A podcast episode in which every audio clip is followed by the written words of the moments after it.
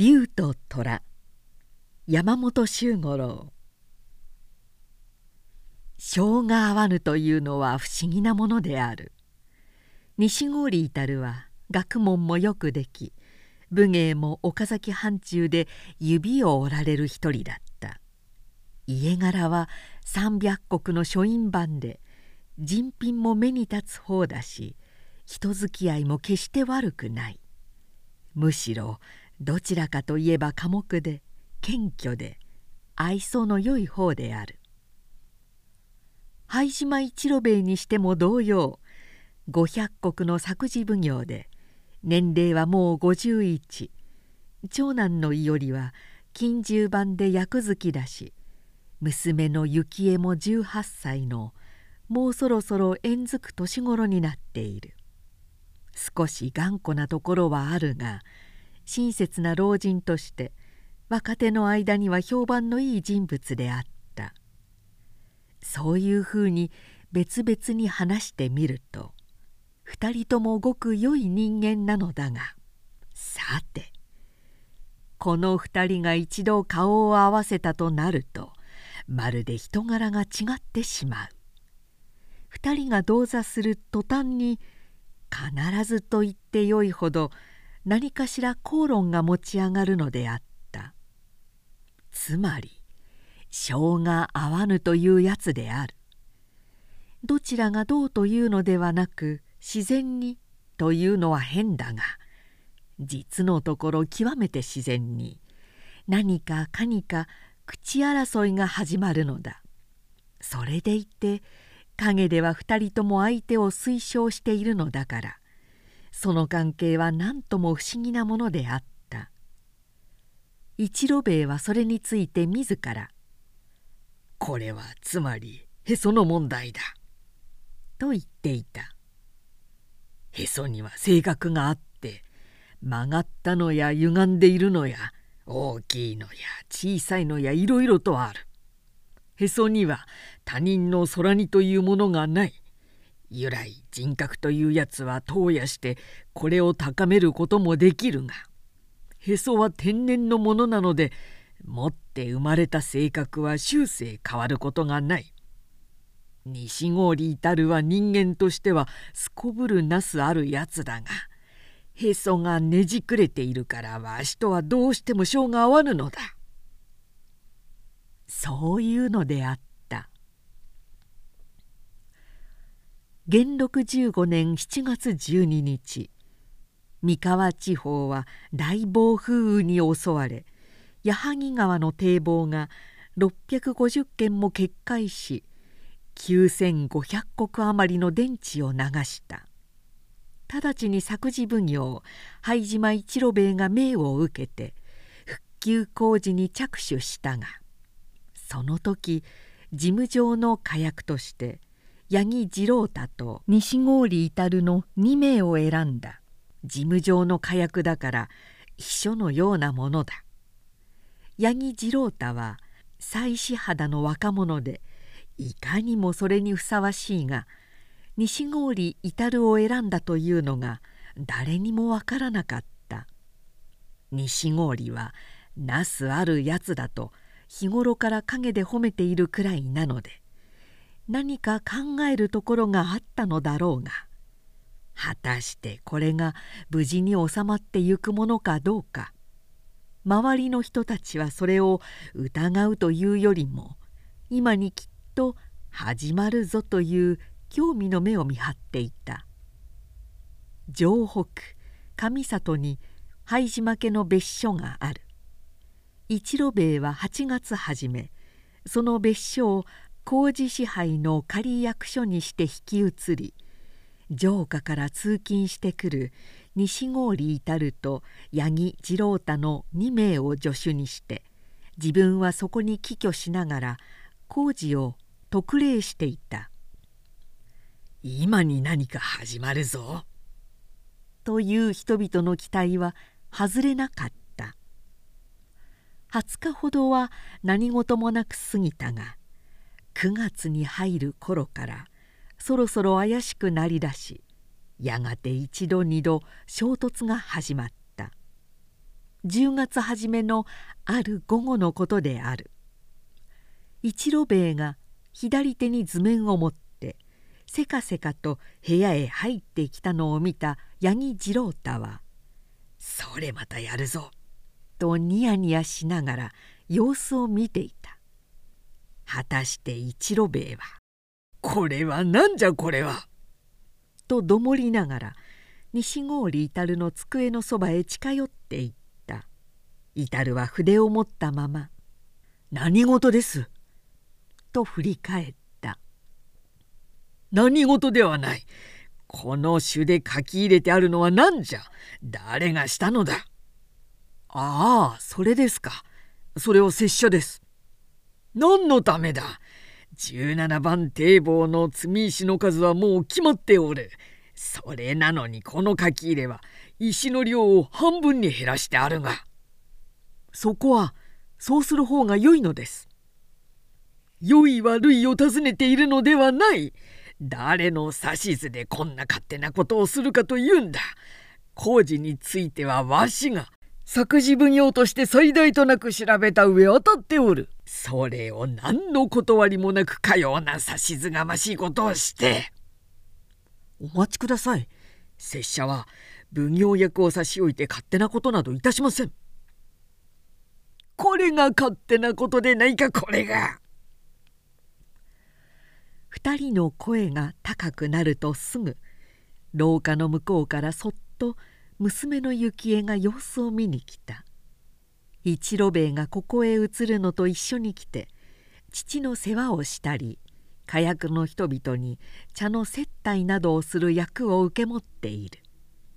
ところがこの頃ではそれよりも父と至るとの間に入ってうまくいさかいを収める役の方が忙しかった「あなたはご存じないからそうおっしゃるのです。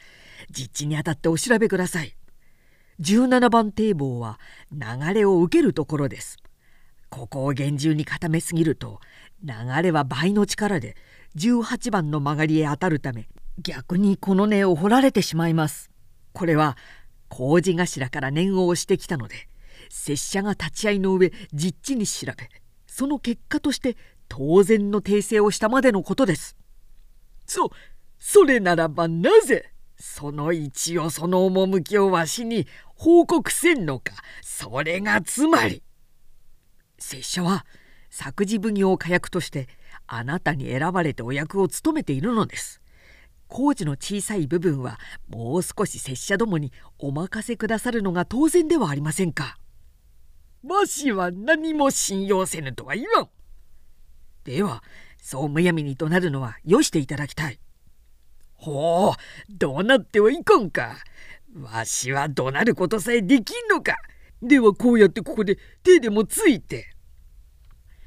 いよいよへそとへそとがむき出しになってきたもうこうなるとあとは子供の喧嘩のようなものである肝心の図面などは放り出して向きになってつまらぬ口論を始めたそこへ幸恵が足早にやってきた「父上様大変でございます」「ええやかましい!」一路兵衛は耳にもかけずなおも勢い立ってわめき続ける。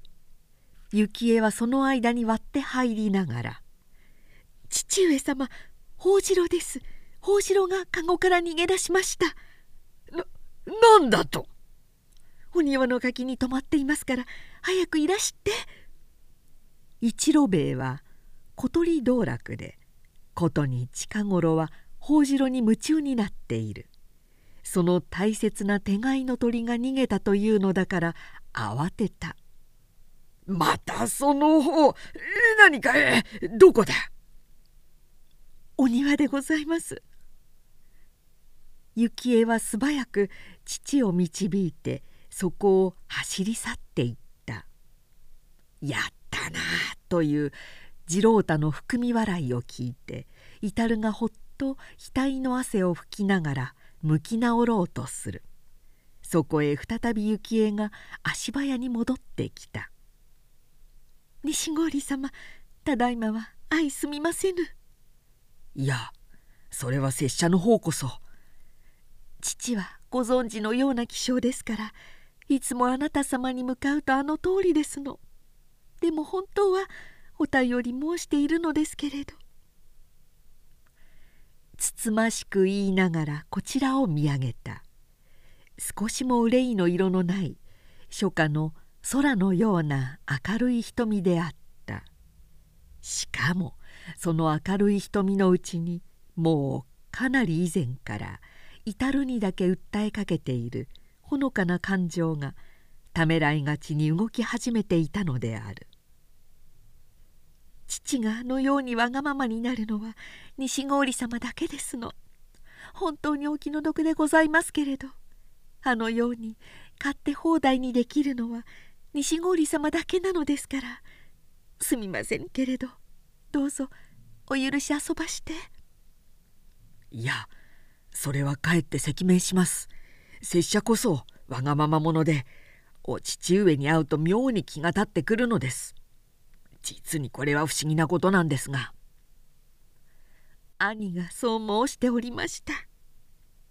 幸恵は笑いたいのを我慢しながら言った「父上と西郡様とは絵に描いた竜と虎ですって。喧嘩をしながらどちらも離れることができないのですって。へそのひねくれている虎ですか。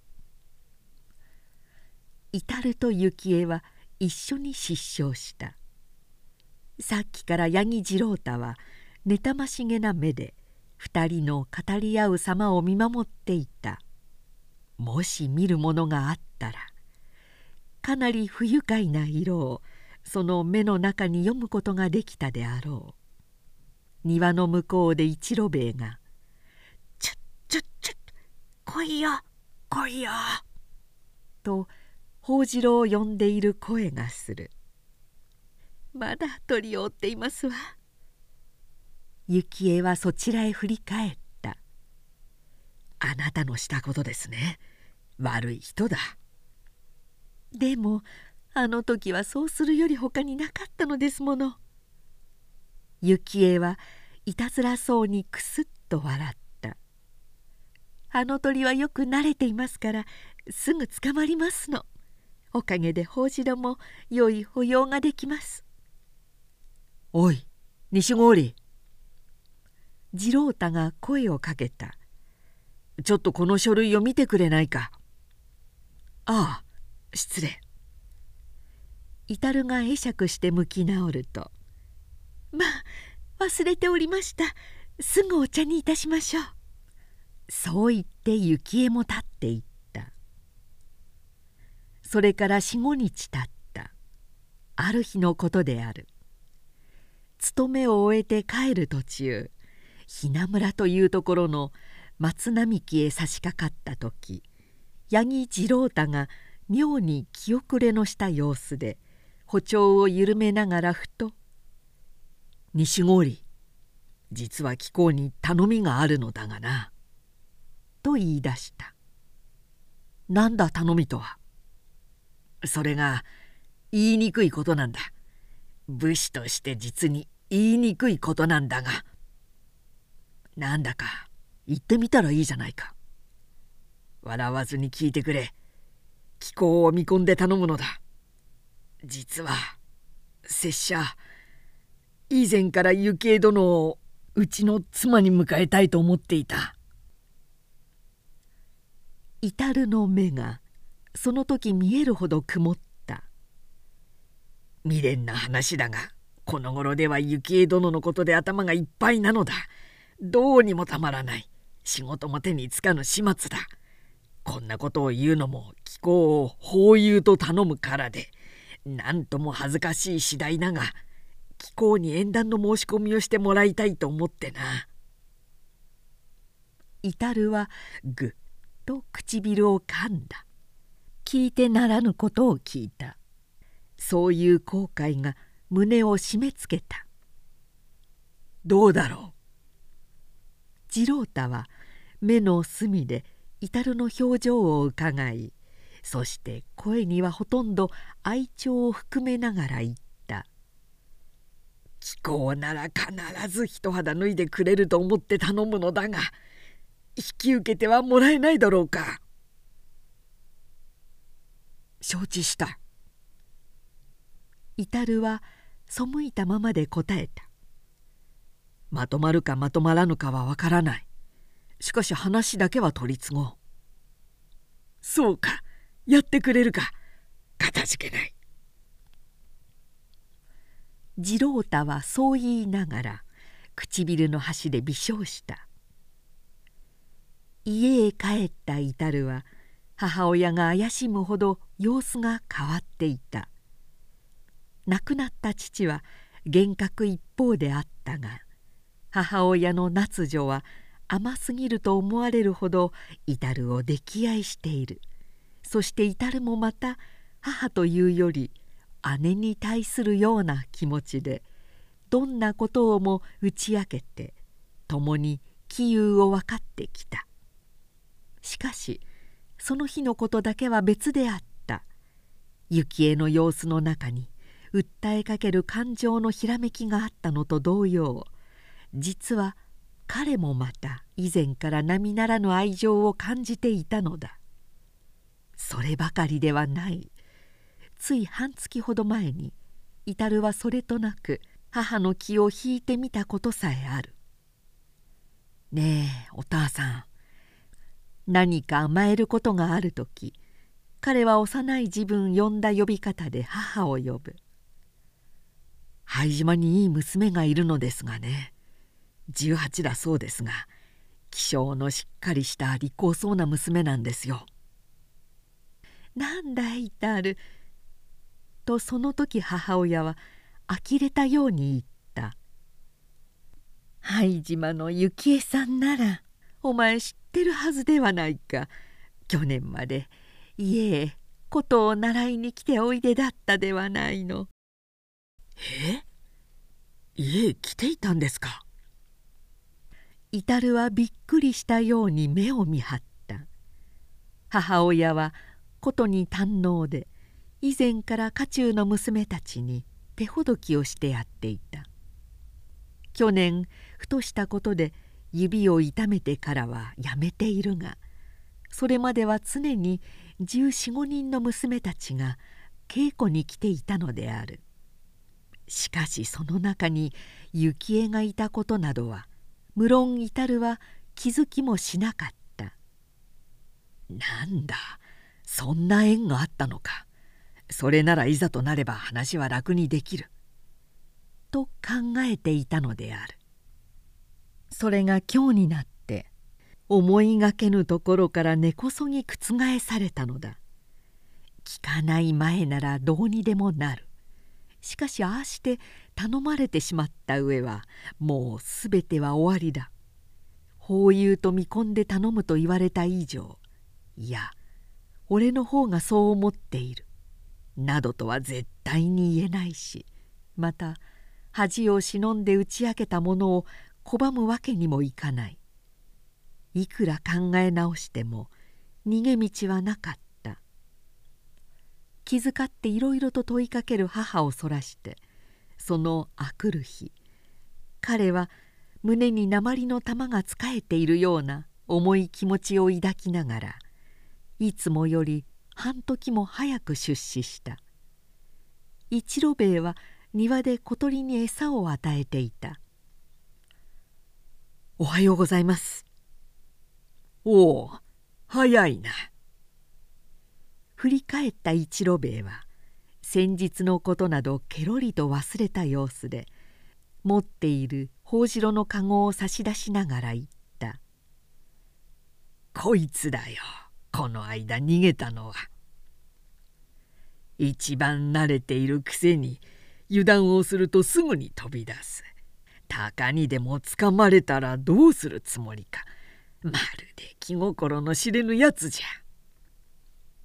実は少々お話があるのですが。なんじゃ聞こう。一路兵衛は籠を置いてじょうろでさあさあと完遂してやりながら促した「なんじゃここでは申し上げにくうございますが。構わん構わん。何の話じゃ。実は幸恵殿のことですが。一路兵衛はじょうろを止めて振り返った。老人の目にはありありと期待していたものにぶつかった人の感動が現れた「待て待て。まああっちへ上がろう」そう言って大声に「幸恵幸恵はおらぬか」とわめき立てた「ここへ参って片付けてくれ。わしは用事ができたからよく気をつけてまた逃がさぬようにするんだぞ」さて聞こうか。今に座るとすぐにそう促した。申し上げます若輩者がかようなことを申し上げましてあるいはお怒りを受けるかもしれませんが何何その遠慮は無用じゃ。一路兵衛は大層上機嫌である。実は幸恵殿を」と至は苦いものを飲むように言った「うちの妻に頂戴したいという者がいるのです」うん。老人の目が細くなった。自分からこうと申し上げにくいから拙者にぜひとも取り継いでくれと頼まれよんどころなくお願いに上がったのですが承知してやっていただけませんでしょうか。すると嫁に欲しいという当人は誰だ？八木次郎太でございます。一路兵衛の顔がみるみるうちに赤くなった。ほんの一瞬前まで上機嫌だったのがまるで殴られでもしたように額まで赤くすさまじい土器を発してきたと思うと「ここの出過ぎ者が!」と声いっぱいに怒鳴り立てた「その方は何だ？どれだけの人間だ？いやどれほどの人間だというのだ？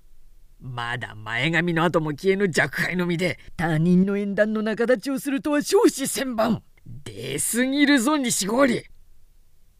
ですからそれはそれゆえお叱りを受けるかと。何がお叱りだ？身の程をわきまえろ身の程を。縁談などというものはな。己の身の始末がついて一人前の世間付き合いができるもののすることだぞ。その方は何だ？自分の身も固まらぬいわば本人前の。となるのはおよしください。至るもそろそろ始まってきた。拙者が若輩者だということは自ら認め初めにそうお断りしてあります。何も好んで縁談を持ち込んだのでもなし仲立ちをしようと申し上げたわけでもありません。八木に頼むと言われて是非なくただ彼の望んでいるところをお取り次ぎ申しただけです。そでそそれが出過ぎ者だというのだ。文を知っている者ならそんな話は辞退するのが当然。だいたいその方は先日のことにしても出過ぎておれ何がゆえに先日の話とこれとは違います。これは違わん。わしが言うのはその方が出過ぎ者で。失礼ですが、怒鳴るのはよしてください。怒鳴ろうと怒鳴るまいとわしの勝手だ。わしの怒鳴るのまで邪魔するな。貴様は自分でギャンギャンわめいていながら、人のことはすぐに怒鳴るのなんのと申す。役目の方でもその通り実際貴様くらい使いにくいやつは2人といないぞ。拙者も同様です。上役としてあなたくらい使いにくい人はありません。な何？わしが使いにくいと。老人は目を向いた。しばしば我慢のならぬことがあります。いったなよし。竜はついに雲を呼び虎は風を巻き起こしてしまった。人々の興味を持って期待していた瞬間がやってきたのである。よく申した。ではすぐに火薬を辞退しろ。拙者にとってもその方が幸せです。幸い受け持ち分も一方ついたところですから。その始末をしてすぐにおいともをいたしますへえこっちもそれでそっぱりするわ。きびきびと話がついてしまった。役部屋へ引いた至るが受け持ちの仕事を片付けているところへようやく八木次郎太が出資してきた。挨拶をされたが至は返事もせずに片付け物にかかっていた。そして一時余りかかってやっと始末を終えた至るが自分用の筆見をまとめて包むのを見ると次郎太は不思議そうに「どうした？何かあったのか?」と尋ねた。至るはむっとした顔で冷ややかに立ちながら答えた「昨日の話は一応取り継いでおいた」「えもうか」しかし取り継いだだけだ。正式のことは内田老職にでも頼むがいい。あの人なら灰島殿の苦手だからうまく運ぶだろう。拙者は今日限り火薬ごめんだ。後のことは頼むぞ。火薬ごめん？しかしそれはどうして？聞こうの知ったことではない。言い捨てていこうとしたが。注意しておくが老人が何かとなっても相手になるなよあの人は時々訳もなく怒鳴りたくなるんだ。逆らわずにおけばすぐに収まる。本心は善人なんだから。そう言って足早に立ち去った。菅生川の水が小春日の暖かい光を浴びてさざ波を畳みながら流れている。遠く西南の彼方に城下町の屋根を抜いてお城の天守が逆光の中に明るくかすんでいる。至は枯れた足の茂みの間に腰を下ろして水面に垂れた2本の釣り竿をぼんやりと見つめていた。うっかりすると眠くなるような良い日和である。吉切がけたたましく泣いて飛んだ。作事奉行の火薬を退いてから64日。あれ以来富に暇が多くなったので非番になると彼はこうして釣りに出てくる。そう言っても魚を釣るのが目的ではなさそうだ。何しろ随分出かけてきているがまだ小さな船を23尾まぐれあたりに釣ったばかりで大抵は空びくを下げて帰る方が多い。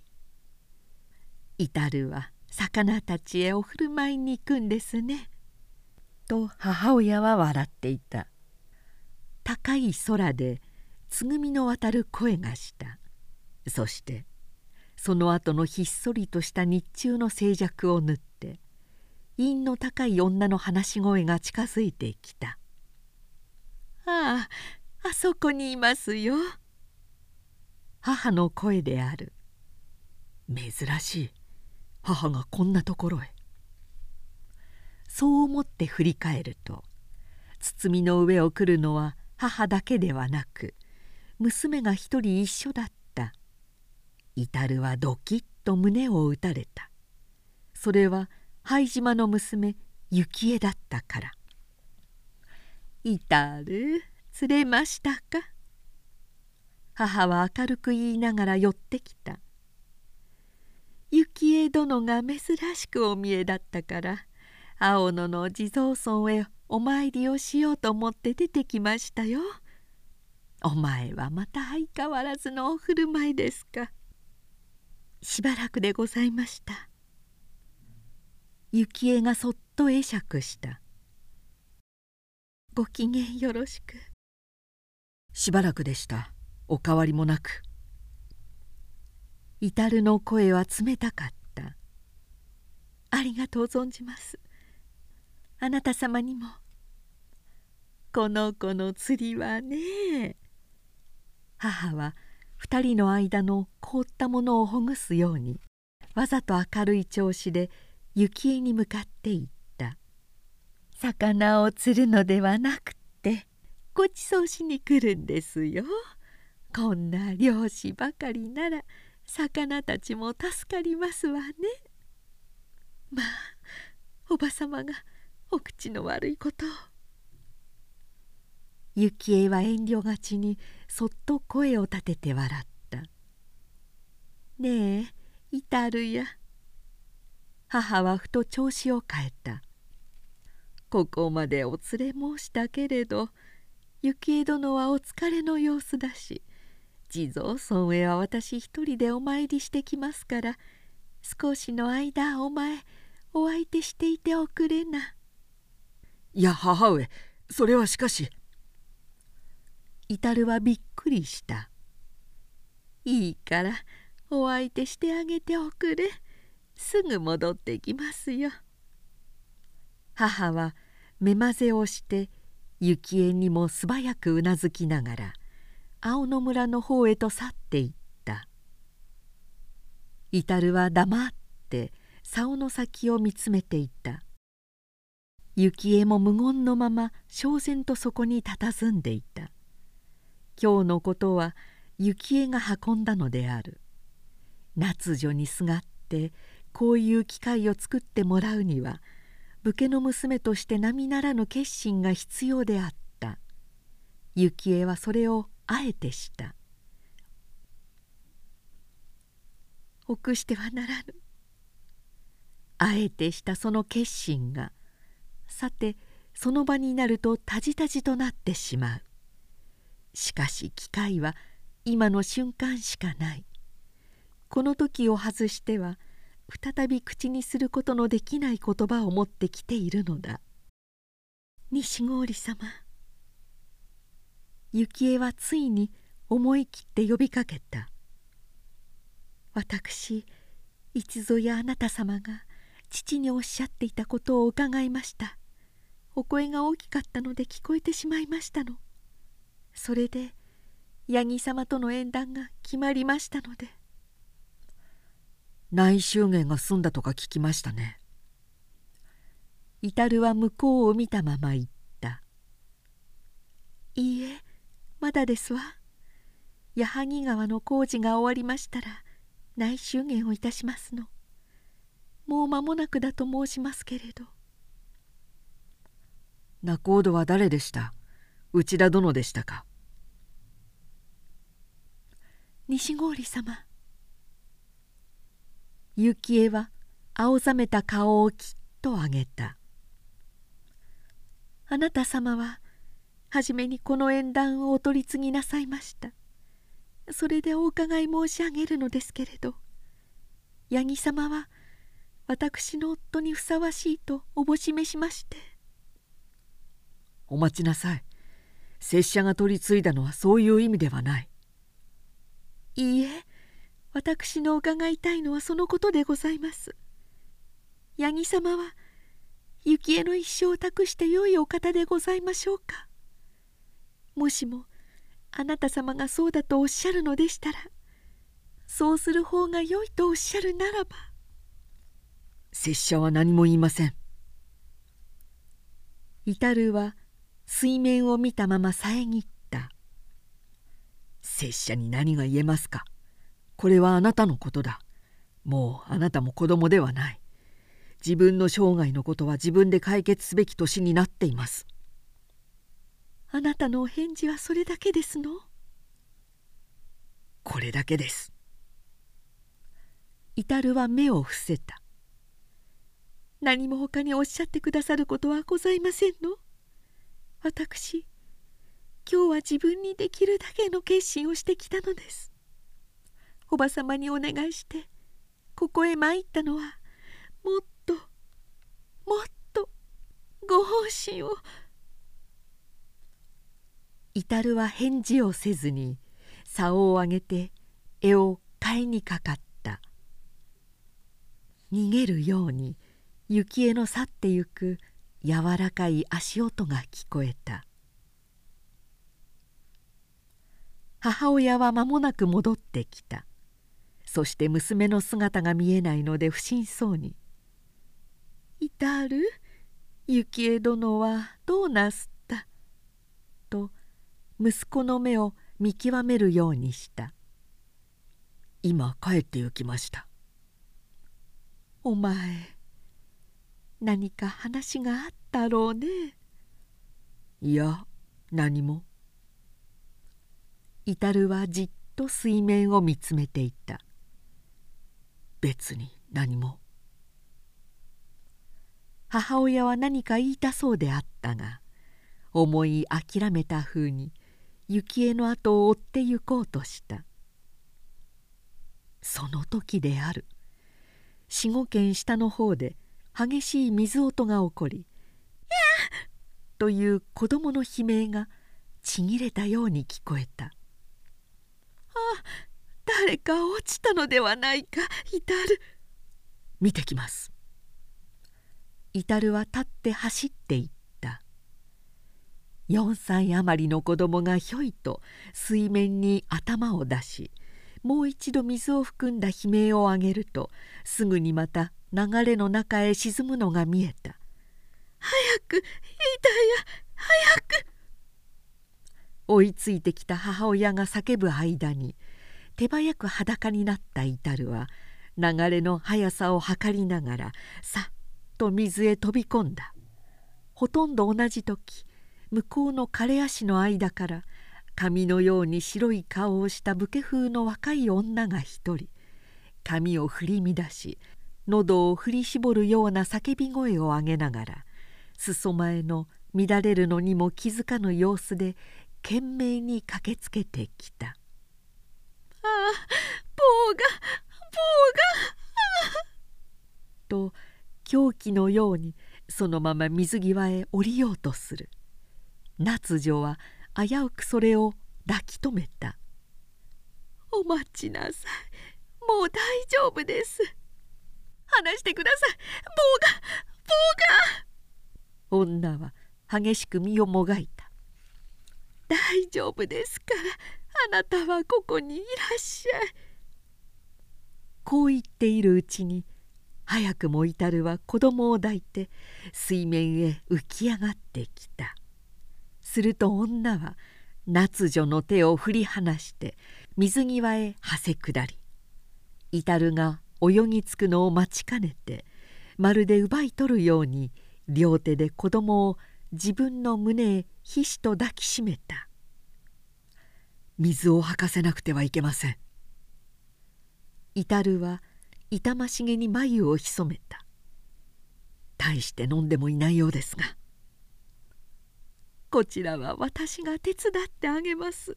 いいからあなたは早く着物を着ておいでなさい。風邪をひくといけませんよ。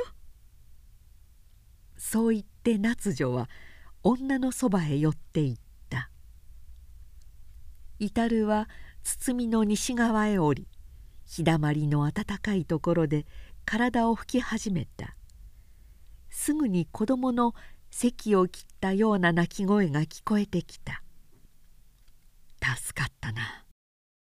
小さな肺いっぱいの力で泣く子供の声を聞くと至はさっきからの胸のつかえがすっと消えるようなすがすがしさを感じた。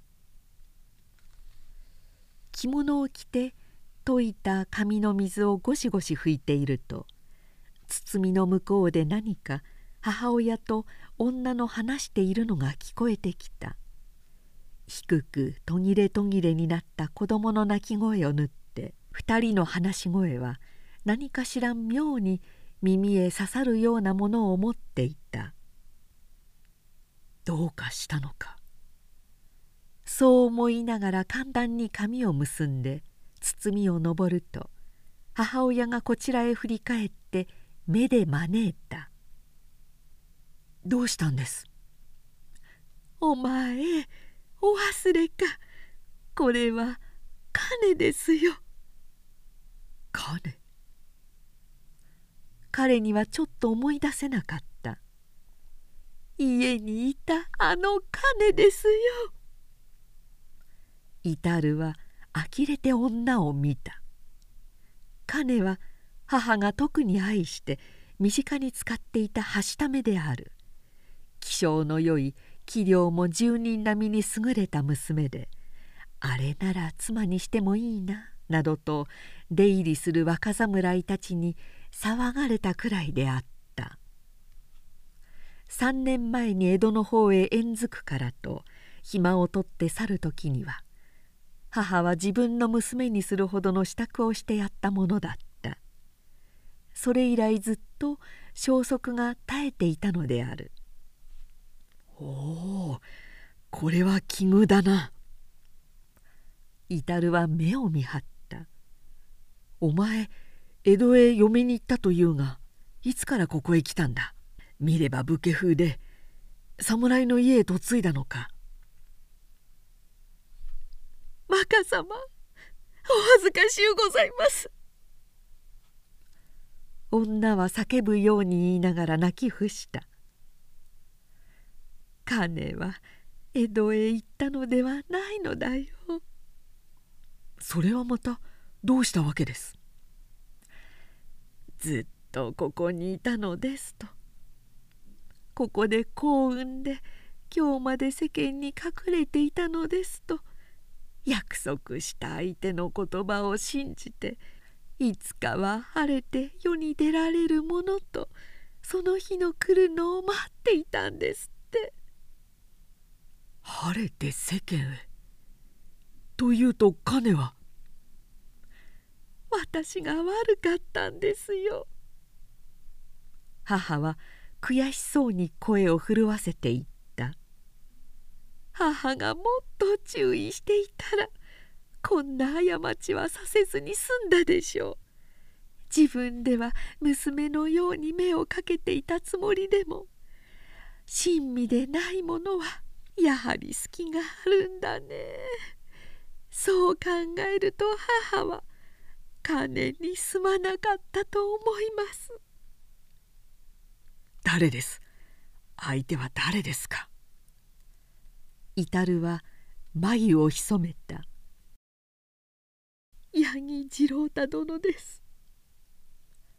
わーっと突き上げるような鐘の鳴き声を切って恋の跳ねる音が聞こえた。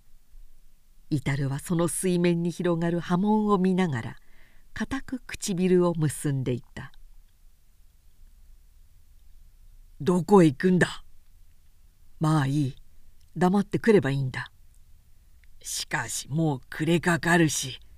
何？暮れれば夜。明ければ朝になるだけさ。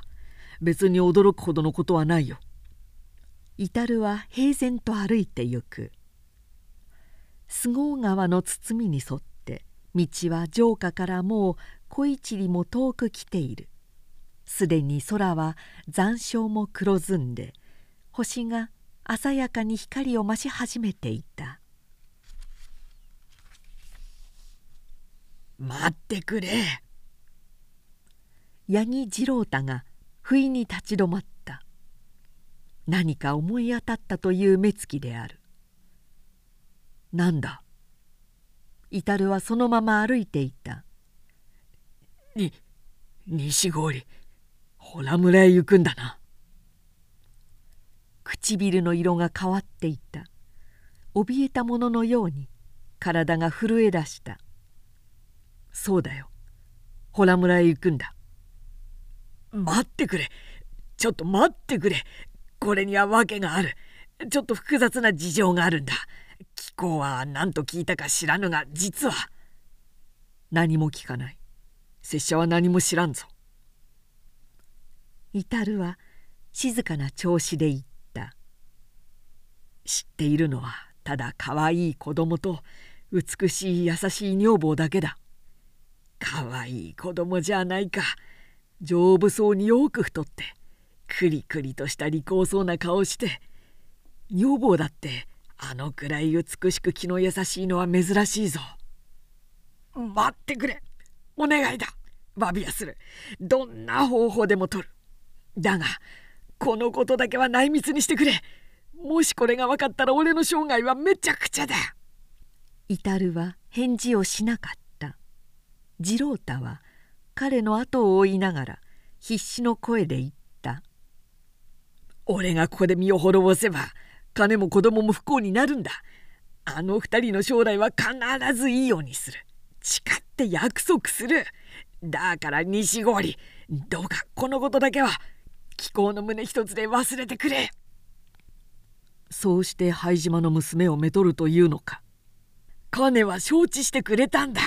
どうせ自分の身の上では制裁にはなれぬと諦めをつけてるんだ。だから気候さえ忘れてくれれば。灰島の娘はどうだ？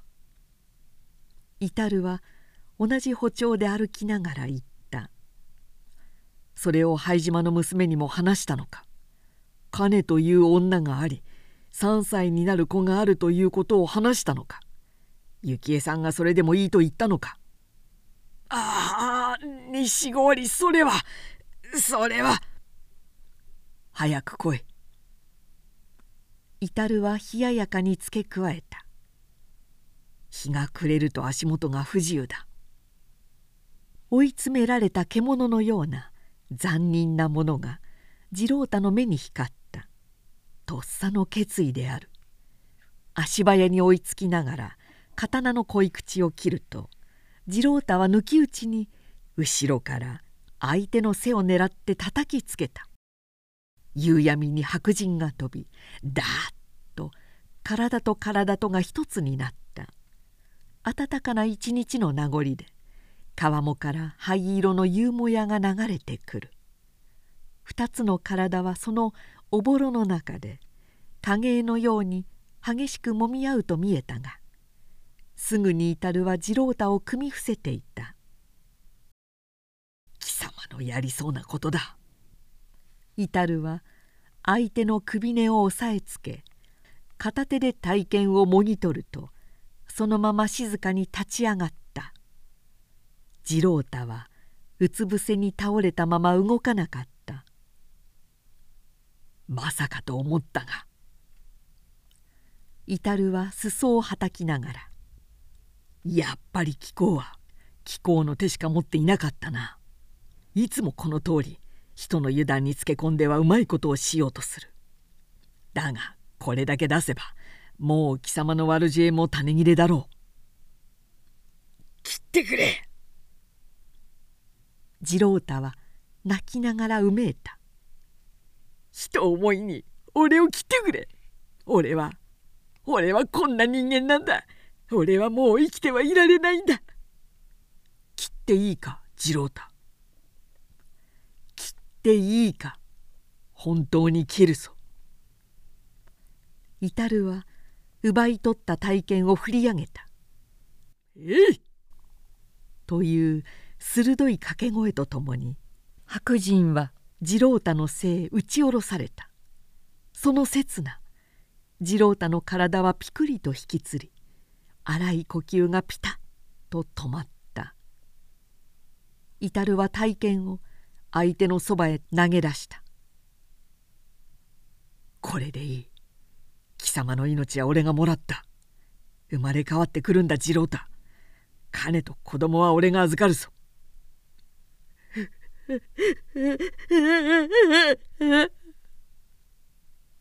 次郎太は再び低くうめき出した。貴様は人並み優れた細分があるじゃないか。今までのようにこせこせしなくとも正面から堂々とやって十分出世のできる男だぞ。やり直してこい。小さな不面目なんかなんだ。人間の値打ちは些細な過ちなどで傷つきはしない。取り返す方法はいくらでもあるんだ。金と子供のことを忘れるなよ。分かったか？そう言って至るは静かにそこを立ち去った。濃くなった夕闇の中にまだ次郎太のすすり泣きを聞くような気持ちでまっすぐに城下へ戻った至るはその足で灰島一路兵衛の屋敷を訪れた。工事はほとんど終わったので一路兵衛はもう別所を引き払ってきていたのである。至ると聞いて幸恵がいそいそと出迎えた。お父上に申し上げてください。お話があって参上をつかまつりました。ぜひお会いくださいと。はい。しばらくどうぞ。あああの話。行こうとするのを呼び止めて「次郎太の話はご存知ですか?」はい。昨日内田様から。光をたたえた瞳にいっぱいの感情を込めながら幸恵は至の目を見上げた「そうですか。それで重荷が下りました。それさえ分かっていればあとは楽ですおとついのあの川端の返事をしますよ」まあパチパチと目が大きく瞬いた。どうぞ取り継いでください。幸恵は頬を染めながら一度去ってすぐ案内に戻ってきた。一路兵衛は今で正面を切っこれ以上難しい顔はないという十面を作っていたが至が会釈しながら座るとすぐに「要件を聞こう。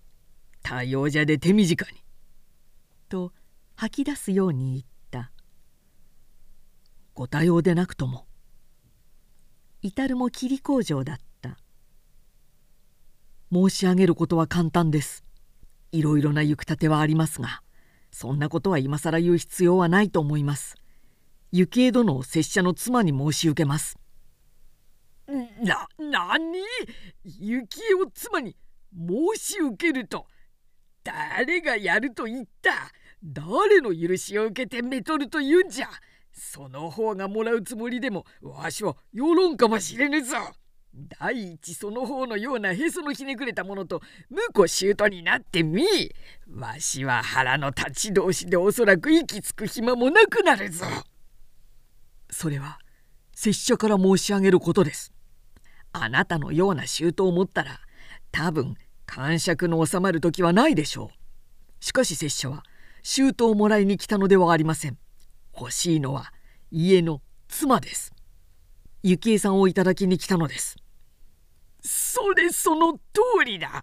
その方は何でも自分で決めてその決めた通りに顔を仕切ろうとする。その様子では仲人も独り決めにしてきたのだろう。仲人はご家老にお願いしました。か家老だとわしは大嫌いだぞ。怒鳴るのはよしてください。あなたの大嫌いも久しいものだ。一体この岡崎家中に。あなたの好きな人物が一人でもいますか？あなたの言うのは決まっています。あいつは大嫌いだ。あいつのへそは曲がってる。もうたくさんです。拙者は幸恵殿を妻に申し受けます。あなたがご承知なさろうとなさるまいと拙者の知ったことではありません。そういうやつだ。そそういうやつだ。黙っていれば人の娘を盗み出しもしかねまい。老人はむずむずと乗り出した。無論その覚悟はできています。何何それでは本気で盗み出すつもりなのか。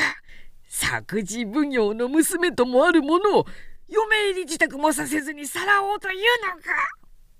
支度などはいりません。拙者は妻をめとるので衣装道具が欲しいのではありませんから。バカなこと申せ仮にも灰島一郎兵衛の娘を芸人のように身一つで嫁にやれると思うかそんなことはわしが言うでさ失礼ですが怒鳴らないでください。耳が割れますから。わしは怒鳴りたい時には怒鳴る。貴様の耳なんか勝手に割れろ。どんなことがあっても十分に支度をさせた上でなくては嫁にはやらんぞ。分かったか。分からなければ分かるように言ってやる。貴様はわしの婿になるやつだろう。わしは舅だ。舅はつまり父であって子と親とは。さてこれでどうやら話はまとまったようだ。隣の部屋でさっきからこの様子を聞いていた幸恵といよりはここまで来た時顔を見合わせながらくすっと笑った。ゆきえ竜子ついに愛言うんだな」伊織は妹の耳元でささやいた「これから二人とも遠慮なく腰を据えてゆっくりと口論が楽しめるだろう」。